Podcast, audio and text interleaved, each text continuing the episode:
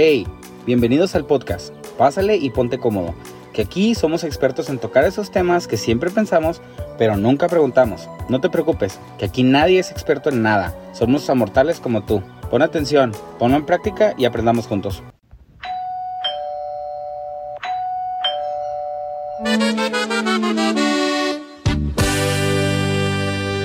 Bienvenidos a un nuevo episodio de miércoles.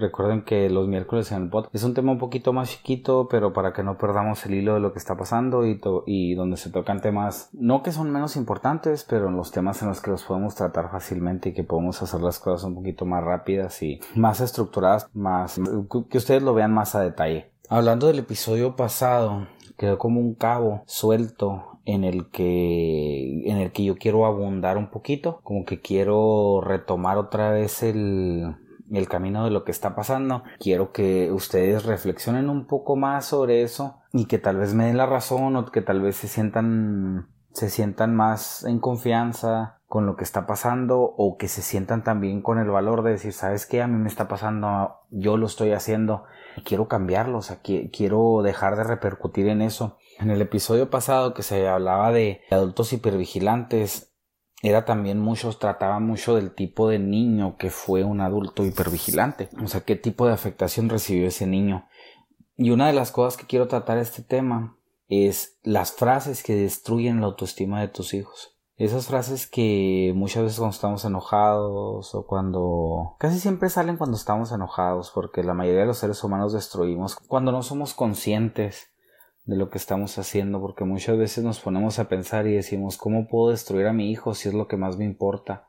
Pero muchas veces la ira, el enojo o el simple hecho de sentirnos frustrados ante alguna situación nos hace muchas veces decir cosas que, que ni sentimos pero que hieren también. Estas frases decimos a nuestros hijos que no son capaces. ¿A qué me refiero con no son capaces? Esas frases que utilizamos cuando eres un inútil, quítate, yo lo hago. ¿Cuántas veces no tu hijo está tratando de hacer algo y tú sabes perfectamente cómo se hace? Entonces le dices, quítate, quítate, yo lo hago. Tú no sabes. O esa, esa frase que comúnmente usamos también que no sabes hacer nada bien. O sea, nada te sale bien. O ¿cuándo vas a aprender? ¿Cuándo vas a lograr aprender? Sea, esto ya, este examen de matemáticas es la segunda vez que lo tomas. Es la tercera vez que te explico las tablas y no puedes saberlo. ¿Cuándo? ¿Cuándo vas a aprender? O esa típica frase que, que nos... que es bien normal entre nosotros, pero que también tiene mucho que ver en la autoestima, es mejor lo hago yo, ya me desesperé. En realidad esa frase tiene mucho, mucho adentro porque dice, fíjate cómo la dices, o sea, mejor lo hago yo, ya me desesperé.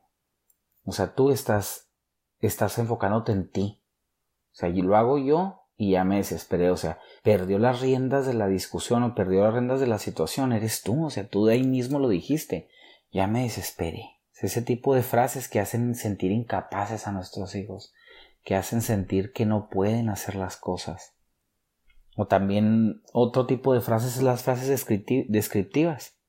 O sea, las frases que etiquetan. ¿Cómo estás gordo? ¿O cómo eres mentiroso? ¿Cómo eres desordenado? eres un llorón. O sea, ¿cuántas veces usamos etiquetas en, torno al físico de nuestros hijos y muchas veces ellos también están luchando esa batalla? O sea, no porque tú le digas a tu hijo, ¿cómo estás gordo? O sea, él tiene un espejo en su cuarto y se ve. Y no sabes lo que te está costando eso. O muchas veces, ¿cuántas veces le dices, ¿cómo eres un, eres un mentiroso? Y es que en realidad no es que sea un mentiroso, pero no tiene la confianza para decirte las cosas tal y como están sucediendo porque tú no das esa confianza. O eres un desordenado. O sea, es, un desordenado porque cierta parte en su vida está siendo desordenada y es la manera en que, en que él lo, lo manifiesta. O sea, porque acuérdate que su cuarto es su entorno. O sea, es donde él se mueve. Entonces, si su, si su vida está haciendo un desorden, su cuarto por igual. O eres un llorón o una llorona. O sea, muchas veces tú no, tú no te acercas a tus hijos y no sabes lo que está pasando. O sea, no sabes si, si están teniendo una dificultad en la escuela y tal vez no, no pueden, no hayan cómo expresar sus sentimientos o que hay alguien que les gusta ya, que no se atreven a declarársele o, que los batió tal vez. O también que es una persona muy sensible. Todos los niños son distintos. Hay niños que tal vez se caen desde, no sé, de un árbol y no les pasa nada y no lloran.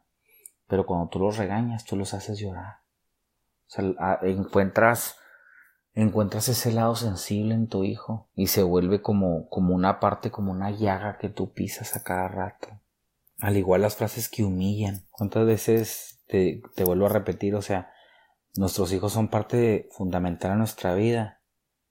Y cuántas veces usamos frases que los hacen sentir mal. Y yo creo tal vez sin darnos cuenta. Como son tan habituales, como ya no las dijeron a nosotros, como a nosotros no se cansaron de repetirlas, entonces a nosotros, cierta parte de nosotros o de, o de nuestra educación como padres dice, pues, dale. Esas frases que humillan, que dicen, es que como me das vergüenza no sé, esa madre que, que fue a recoger las boletas y que, y que su hijo sacó calificaciones bajas y que le dices que cómo me das vergüenza. O sea, tú como padre más bien deberías de preguntarte cómo te da vergüenza que te da vergüenza que tu hijo saque malas calificaciones o no te da, pero cómo no te da vergüenza que no te involucres en su vida.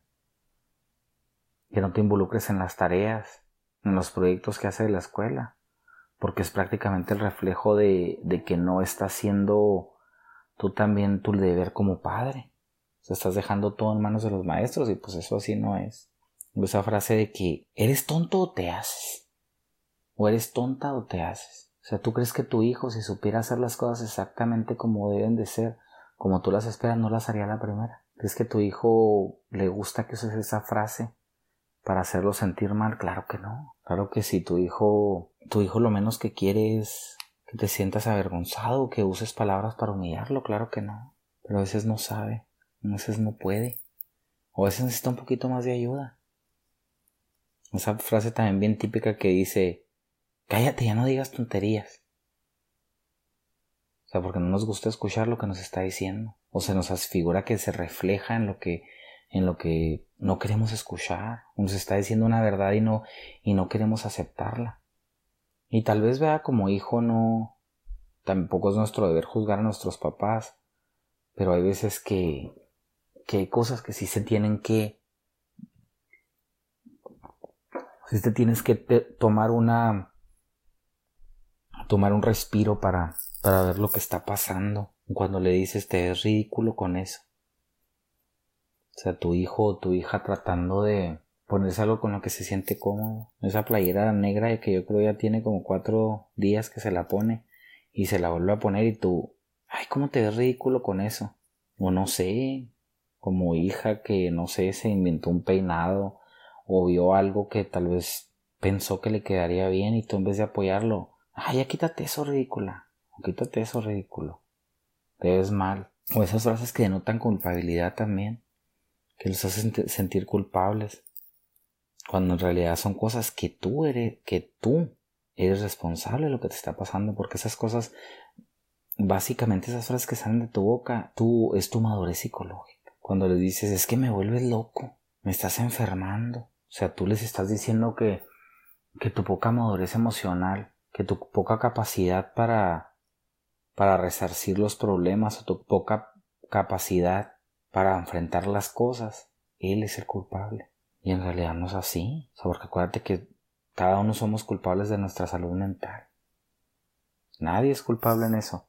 O esas personas que también, ya más grandes, que le dicen a sus hijos, si te, si te vas me voy a sentir muy triste, me voy a sentir muy solo. Y terminan atando a sus hijos a la casa.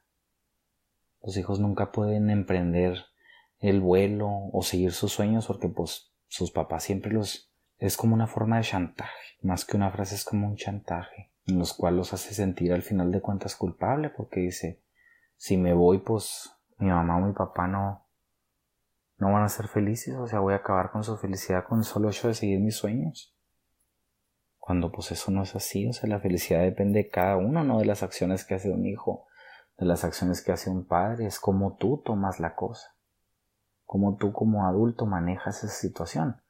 Porque al final de cuentas, cuando tus hijos crezcan, tienen que irse. Es como dicen la ley de la vida. Tienen que tomar sus caminos, tomar sus sueños, buscar una pareja, formar una familia. Muchas veces muchos padres que, que tienen problemas en el matrimonio y usan la frase de ves lo que, lo que ocasionas. Por tu culpa tenemos problemas. O sea, cuando en realidad el papá y la mamá vienen ya hartos del trabajo, están hartos de esa situación. Y es una manera como de quitarse la culpa y, y culpar a sus hijos. O sea, hacerlos partícipes de lo mal que está su relación. Por no tomar una decisión de, darse un tiempo, dejarse, o, o tomar un, tomar terapia de pareja. Es mucho más fácil culpar a los hijos y recuerda que, que tú hiciste tu compromiso cuando te casaste, cuando te juntaste, o no sé, cuando te fuiste a vivir con él, lo hiciste con él, no con tus hijos. O sea, tus hijos son parte secundaria de tu matrimonio pero no son responsables de nada. Porque los hijos es porque tú buscaste tener los hijos.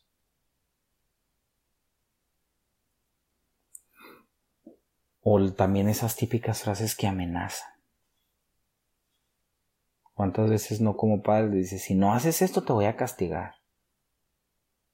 O vas a ver cómo te va a ir. Esas frases, la verdad, más que, más que inculcar disciplina, se vuelven como amenazantes y al final se me hace que, que se vuelven como un juego. Como que cada vez que tú haces ese tipo de frases, tú mismo te restas autoridad. Te voy a dejar solo. Ya me hartaste. Cuando en realidad tú sabes que no lo vas a dejar solo, que lo vas a ayudar. O sea, ¿por qué utilizar esa frase? Mejor date un respiro. Sal afuera y siéntate afuera. O sal con él y da un paseo hasta el parque. O salgan al patio. Toma un respiro de lo que está pasando. ¿Cuánta gente no, ahora que viene la época de Navidad, cuántas personas dicen, si te portas mal no te va a traer nada santa? O sea, ahí lo estás amenazando. Y en realidad, pues con algo que, que la verdad no tiene relevancia. Porque, o sea, portarte bien para que, para que te traiga algo, algo santa, cuando en realidad, pues te tienes que portar bien. O sea, es tu deber como hijo portarte bien. Pero tú lo estás llevando de una manera amenazante que tu hijo está, está asumiendo que no importa que se porte mal todo el año, se puede portar mal, se puede portar mal todo el año y pues cuando termina portándose bien en diciembre, pues ya es para que Santa le traiga algo. ¿Cuántos padres o madres no se restan autoridad dicen, le voy a decir a tu papá cuando vuelva al trabajo, si vieras lo mal que te hace eso como figura? De autoridad, tanto mamá como papá. Esperar a castigar a tus hijos o a reprenderlos o a regañarlos o a corregirlos, simple y sencillamente. Esperar hasta que cierta cosa pase de una manera amenazante, hasta que venga tu papá, no te va a traer nada santa, cuando regreses te voy a castigar. Toma acción en el momento. Date la oportunidad de, no sé, de calmarte y ver las cosas más, más detalladamente y no te voy a decir que no. O sea, reprende lo que hizo. Porque me imagino que lo reprendes porque está mal. Tampoco no vas a, poner, a encerrarlo en su cuarto porque se le cayó un vaso de leche mientras estaba cenando. O porque se le, porque se le resbaló un plátano y cayó en el piso. O porque se le cayó todo el cereal antes de servirlo. Esas son cosas que pasan, que nos pasan como adultos. Recuerda que nadie usa un, una pistola para matar a una mariposa. Cada cosa tiene su poder. Cada cosa tiene su fuerza. Y la última con la que, con la que cierro este pequeño episodio es las agresiones verbales, que son tan comunes en muchos padres. Hijo de no sé qué, hija de malas palabras. Recuerda que tus hijos son tu reflejo y lo que tú les enseñas, eso después te lo regresan. Esos papás que le dicen te odio y los ven con ojos de odio. Si muchas veces son muy secos para hacer un para hacer un buen comentario, para hacer un un cumplido o decirles que los queremos, pero ¿por qué no si no sale el te odio? O el me tienes harto. Me tienes harto. Ya me hartaste. Estorbo. Muchos papás que se van a los extremos y les dicen, ojalá que nunca hubieras nacido. O sea, todas esas frases retumban en la mente de los niños. Y eso hace que su autoestima tambalee su autoestima nunca termina de formarse. Le hace el arma para que él mismo se destruya por dentro. Porque cuando tu hijo Cuando tu hijo está contigo, él espera que tú lo apoyes. Porque así, así como el mundo es muy grande, desde que él nació tú has estado con él. Entonces la única persona que él o ella asume que los apoyaría vas a ser tú. Entonces usando frases como te odio, me tienes harto, ojalá que nunca hubieras nacido. Pues la verdad, al final de cuentas terminas apagando sus luz. Terminas hundiéndolo en un hoyo. Tal vez te digo como frases que, que normalmente decimos cuando estamos enojados o cuando estamos molestos o cuando estamos frustrados y no hayamos cómo sacar eso. O no sabemos canalizar esa energía. Muchas veces venimos del trabajo enojados con nuestro jefe, con algún compañero y terminamos rematando con los de la casa. Y recuerda que pues los de la casa son los que son nuestro grupo. Es parte del team. Es parte del crew. Recuerda que los que están en tus cuatro paredes son las personas que te van a acompañar básicamente toda tu vida. Y son esos que te, que te van a echar la mano. Y me refiero a familias que también, que, que no tienen algún integrante. Que por X o por Y razón eres mamá soltera. O eres papá soltero. O eres viuda o eres viudo. Y te toca, te toca la, la grandiosa tarea de educar a tus hijos. Que se me hace que tan solo el hecho de, de de las personas que son buenos padres, el hecho de educar a sus hijos se me hace algo, se me hace algo bien, bien fantástico, o sea, bien estupendo que, que digan, ¿sabes qué? Que se toman el papel. Esos papás que llegan cansados y que aún así revisan tareas, que les, que les leen un cuento, que les dicen buenas noches o que les preguntan en la mesa cómo les fue. Imagínate cuando falta un, un integrante de la familia cuando no está mamá, cuando no está papá. Por X o por Y razón, por algún divorcio, por algún accidente, o porque nunca estuvo. Entonces eso es algo, no sé, es algo que es más de aplaudirse en mi caso también. Que sí, sí, este sí me, sí me llama mucho la atención cómo esos, cómo esos padres hacen esas dos labores y hacen que, que sus hijos que sus hijos crezcan en armonía y trabajan cada día para ir cosechando la autoestima de sus hijos y hacerlos unos, unos, unos mujeres y hombres de bien. La verdad que, que admirable esa labor que hacen y, y este, si sus hijos tal vez no se lo han dicho, o su expareja, o, o esa persona ya no está para decírselos, yo se los digo. Yo les doy las gracias por, por crear esos adultos de bien, por este, por involucrarse más en la vida de sus hijos, en, tanto en la escuela como en deportes, andar correteándolo, correteando para ir a llevarlos a la práctica, para ir a llevarlos al juego, para ir por ellos a la escuela, para recogerlos otra vez, para ir a comprar ese domingo la cartulina que, que nos dijeron a las 10 de la, de la noche que, que faltaba. La verdad, un, un aplauso para, para eso, sí y este, no olviden, no olviden este capítulo corto. Y cada vez que necesiten escucharlo, regresen otra vez. Regresen otra vez al capítulo 4 y, y, y vean en lo que tal vez estamos fallando. Y eliminen esas frases. Eliminen esas frases. Muchas veces este. A veces cuando, cuando hacemos un cariño, cuando nos ponemos en el lugar del niño, es mucho más fácil. Es mucho más fácil la vida. Porque es mucho. es. es no sé, es más, más comprensible que tú como adulto te pongas y le ayudes a recoger el cereal o a limpiar la leche que se le cayó en la mesa. A que él como niño entienda que acaba de cometer el error, el error más grande del mundo, porque pues no lo es.